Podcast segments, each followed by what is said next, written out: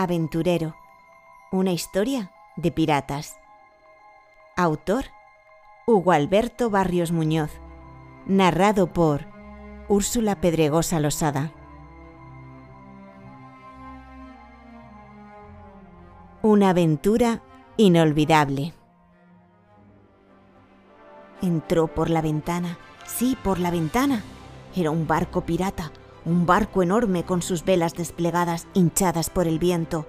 ¡A toda velocidad! gritaba el capitán. No podía creerlo. Cuando el enorme galeón iba saliendo rumbo al comedor, desde la popa me gritó. ¿Vienes o no vienes, muchacho? Ni siquiera lo pensé. Salté de la cama y me uní a su tripulación. ¿De pijama? Ni pensarlo. Cámbiate de inmediato. Tenemos un largo viaje por delante y mucho trabajo por realizar me dijo el capitán. Cuando salí a cubierta, la brisa era suave, el mar estaba muy tranquilo y había un aroma salino muy reconfortante. ¿Y mi casa dónde está? pregunté apresurado y un tanto nervioso. ¿Casa? Estamos a días de la costa, muchacho. Ah, mi nombre es Morgan. ¿Cuál es el tuyo? preguntó el enorme hombre. Quedé helado. Estaba frente a uno de mis ídolos, el pirata Morgan aquel del cual mi padre me había contado tantas veces mientras me hacía dormir. El mío es Daniel, contesté con voz entrecortada. Daniel, sí, es un nombre perfecto para un pirata, me contestó mientras miraba y remiraba un papel ajado y amarillento en el cual figuraba una isla. Aquí nos dirigimos, muchacho. Con su espada me señaló un extremo de la isla. Vamos en busca de un gran tesoro que escondí hace muchos años, cuando era joven cuando los piratas robábamos barcos todos los días y peleábamos mucho por los botines. La brisa fresca del mar me seguía dando de lleno en la cara. Era agradable estar en ese lugar, a pesar de estar con el temible Morgan. Cuando le cuente a papá, pensé, no me va a creer. El viaje duró varios días. Una mañana, una isla se recortó en el horizonte. Todos nos pusimos muy contentos y para el mediodía estábamos en sus costas. Bajamos un bote y nos dirigimos a la costa. Los remos de la vetusta embarcación se hundían como cuchillos en el agua, señal de que iba con un verdadero marino. Yo estaba muy emocionado y ansioso por llegar a la playa. Seremos muy ricos, muchacho, ya verás, decía Morgan mientras remaba hacia la costa. En poco tiempo tomamos tierra. Salta y tira de la cuerda con fuerza, me ordenó con voz de mando. Obedecí y logré que el bote encallara en la arena. Morgan, con un poco de dificultad debido a su pata de palo, con un pequeño salto, desembarcó también. Después de acomodar su ropa me dijo, ¿Sabes? Estoy un poco viejo para estas cosas, pero con tu ayuda lo lograremos. Con machete en mano nos abrimos paso en la selva. Todo allí era raro, los árboles tenían un tinte azulado, el cielo era de color rosa y estaba tan cerca que las estrellas casi se podían tocar con las manos. Todo parecía ser un gran sueño. Mi mente trataba de ordenar miles y miles de pensamientos, pero no lo lograba. Mi cuerpo vibraba a cada paso. En realidad, no me importaba si era real o no. Yo lo estaba disfrutando mucho. No tiene caso seguir. Mañana continuaremos rumbo a nuestro tesoro mencionó Morgan mientras señalaba con su espada un lugar no tan hermoso, color gris, que estaba a lo lejos. Se me pararon los pelos al verlo. Sí, muchacho. Mañana marcharemos hacia la montaña del miedo, musitó. Después se recostó en el suelo y de inmediato quedó dormido. Mi aventura ya no me parecía tan apasionante, pero no había marcha atrás. No podía fallarle al gran capitán. Aparte, él había depositado toda su confianza en mí, así que me recosté en el suelo e hice lo que él, me dormí. A la mañana siguiente, la bruma se levantaba por entre el bosque de pinos azules. Un sol redondo y gigante se asomaba por detrás de sus ramas. A mí me había vuelto el coraje, la adrenalina corría por todo mi cuerpo. Avanzábamos rápido y con paso seguro, a pesar de la pata de palo de Morgan. Nos detuvimos y sacó de entre sus ropas un enorme catalejo, que, al arrimarlo a su ojo, se agrandó aún más. Estamos cerca, debemos tener cuidado. Los centinelas no nos tienen que descubrir, dijo mientras guardaba el catalejo. ¿Centinelas? pregunté. ¡Ay, qué muchacho! ¿No te acuerdas de ellos? ¿No te acuerdas de que tu padre los mencionó cientos de veces? respondió frunciendo el ceño. Llegó a mi mente un recuerdo y nuevamente se me pararon los pelos. Los centinelas eran esqueletos cubiertos con viejas armaduras, al parecer de origen español. Su misión era custodiar sin descanso las riquezas que allí había. Pero lo peor era que al momento de pelear solían ser muy hábiles con sus armas. Nos acercamos sigilosos y nos asomamos por entre la maleza. Allí estaba la entrada, la única entrada posible a esa fortaleza de piedra. Había varios centinelas custodiándola. Miré hacia arriba y la mirada se me perdió en un muro gris interminable. Detrás de él se asomaba el sol como con miedo, el mismo miedo que me invadía a mí en ese momento. Muchacho, muchacho, apronta tus armas, me gritó Morgan mientras me sacudía. ¿Armas? Sí, ¿acaso no las ves? respondió.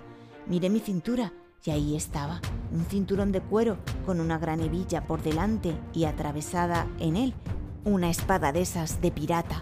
Morgan me tomó del brazo y me dijo, Espera, muchacho, debo decirte algo. En realidad, ese tesoro no lo traje yo. Ni siquiera sé quién lo trajo aquí. Pero será nuestro si nos lo proponemos. Seguro, capitán, le contesté. Ya era tiempo de demostrar que yo también era un temerario pirata. Tomé mi espada y a la orden del capitán comenzamos a abrirnos paso entre las decenas de centinelas, los que caían atravesados por nuestras armas. ¡Magnífico, muchacho! ¡Así se hace! gritaba Morgan mientras derribaba a varios centinelas a la vez. En pocos minutos no quedó ni un solo guardia que nos hiciera frente. Así que ingresamos por un estrecho túnel hecho de roca. Estaba frío y oscuro dentro de la galería. Morgan encendió una antorcha que allí había para iluminar nuestro paso.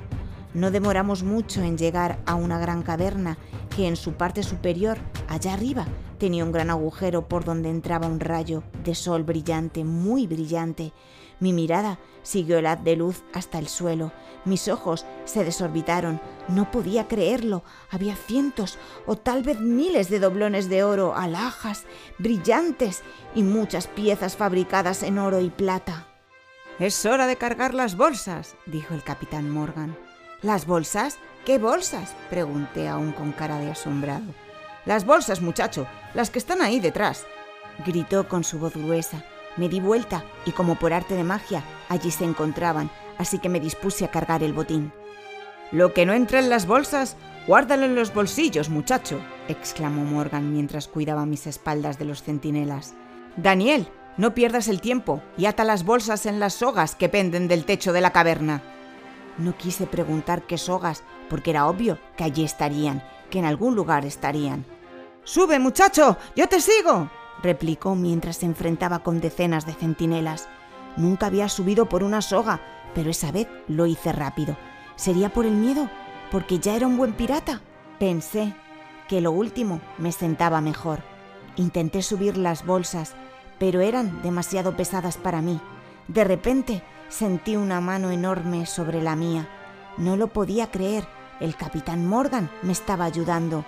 ¡Con fuerza, muchacho! ¡Que ya las tenemos! musitó mientras tiraba de la soga. Con el botín en nuestro poder, le dije a Morgan satisfecho. ¡Lo logramos, capitán! ¡Lo logramos! Date la vuelta, muchacho, contestó con voz gruesa y potente.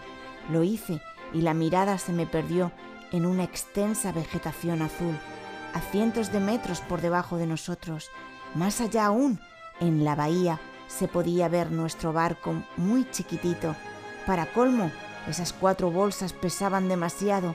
Me tomó a los hombros y me dijo, Tenemos dos caminos, uno largo, muy largo, por senderos y uno muy corto por los pantanos.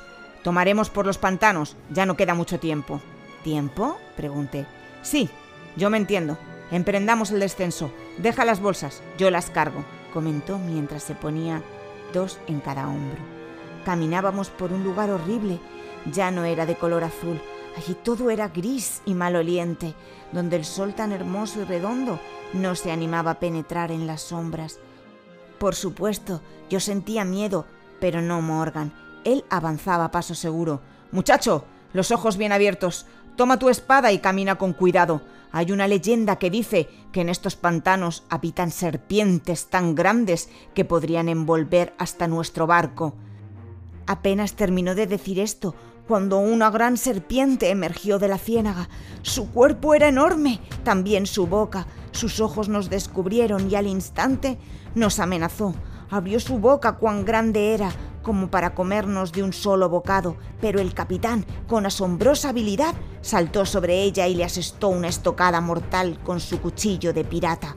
El animal se hundió en el pantano, pero con él también Morgan y las bolsas. ¡Capitán! ¡Capitán! grité alocadamente. ¡Aquí estoy! gritó Morgan semi hundido en un barro gris y de olor asqueroso.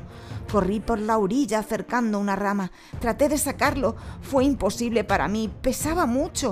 No puedo, capitán. le grité mientras veía cómo se hundía cada vez más y más. Deben ser las bolsas, respondió. ¿Las bolsas? ¿Está usted loco? Debe soltarlas, si no, no podré sacarlo de ahí. No, gritó y su voz retumbó en todo el pantano. Si no la suelta, morirá. Prefiero morir antes que entregarle mi tesoro a este asqueroso pantano, me contestó con el barro cerca de la garganta. Pero si usted muere, no podré volver a mi casa y jamás volveré a ver a mis papás, le grité con mis ojos llenos de lágrimas. Un silencio invadió el lugar después de mis palabras. Tienes razón, perdóname, dijo Morgan y al instante quedó mágicamente muy, muy liviano. Gracias, muchacho. Te debo la vida me dijo con voz serena. Luego respiró hondo y soltó el aire muy despacio. Cuando finalizó su ejercicio de relajación, me miró y me dijo, Ahora en marcha, muchacho. Sí, señor, le contesté y de inmediato nos pusimos en movimiento. Qué honor haberle salvado la vida a Morgan el pirata, pensaba una y otra vez mientras llegábamos a la playa. Lo tomé de su chaqueta y se dio vuelta. ¿Qué quieres, muchacho? No tenemos tiempo, ya te he dicho, me dijo al darse la vuelta. ¿Tiempo? Sí, ya no preguntes más. ¿No ves? La noche se termina, contestó con cara de preocupación. Pensé para mí, enloqueció con esto de la serpiente, pero como no entendí nada, me callé. Bueno, ¿qué quieres? me volvió a preguntar, pero esta vez con voz dulce y calmada. Qué pena todo lo que hicimos y nos hemos venido sin el tesoro, le contesté. ¿Tesoros? Con lo que tenemos en los bolsillos viviremos como reyes. Yo hasta me compraré un barco nuevo para surcar los mares. Y tú te podrás comprar juguetes y golosinas hasta no poder. Vamos, Daniel, vamos. Y tomándome de la mano me llevó hasta el bote. Capitán. Sí, Daniel. Porque ahora me llama Daniel y no muchacho. Ahora somos amigos. Y los amigos deben llamarse por su nombre. Me abrazó con sus grandes brazos y con sus grandes manos y luego siguió diciendo, Recuerda, me salvaste la vida. No fue nada, capitán, le contesté orgulloso. Noté que en sus grandes y negros ojos había un brillo muy especial y asomaban dos lágrimas que parecían estrellas. Ya en el barco me pareció justo darle los doblones que en mis bolsillos tenía. De ninguna manera, respondió poniendo sus manos por delante. Tú te los ganaste. Si no fuera por ti, yo nunca hubiera venido. Aparte peleaste como un verdadero pirata contra esos centinelas. Capitán. ¿Sí? Tómelos como un regalo de amigo. Los regalos de los amigos siempre se aceptan, y este es uno. Le dije ofreciéndole los doblones. Está bien, pero este doblón será tu moneda de la suerte. Nunca la pierdas.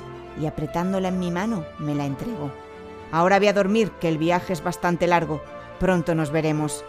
Después me acarició la cabeza y por un instante quedó pensativo.